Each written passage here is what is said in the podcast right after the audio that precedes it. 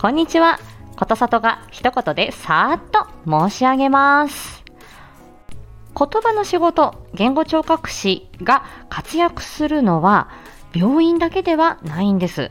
例えば、通いの場、放課後等デイサービスや児童発達支援事業所といったお子さんの福祉施設、そして介護保険分野でいうと通所リハビリテーションや通所介護、デイサービスですね。はい、そのような現場もあります。そして、訪問リハビリ、訪問看護、えーご自宅にお伺いして支援をする、そのようなやり方もあります。最近ではオンラインリハビリという、まあ、これは保険が効かないサービスになりますが、まあ、相談やリハビリを受けられるというような、えー事業をやってらっしゃる言語聴覚士もいますよ。言語聴覚士の可能性半端ないということで、今日はこの辺で。今日も明日も元気に過ごしましょう。まったねー。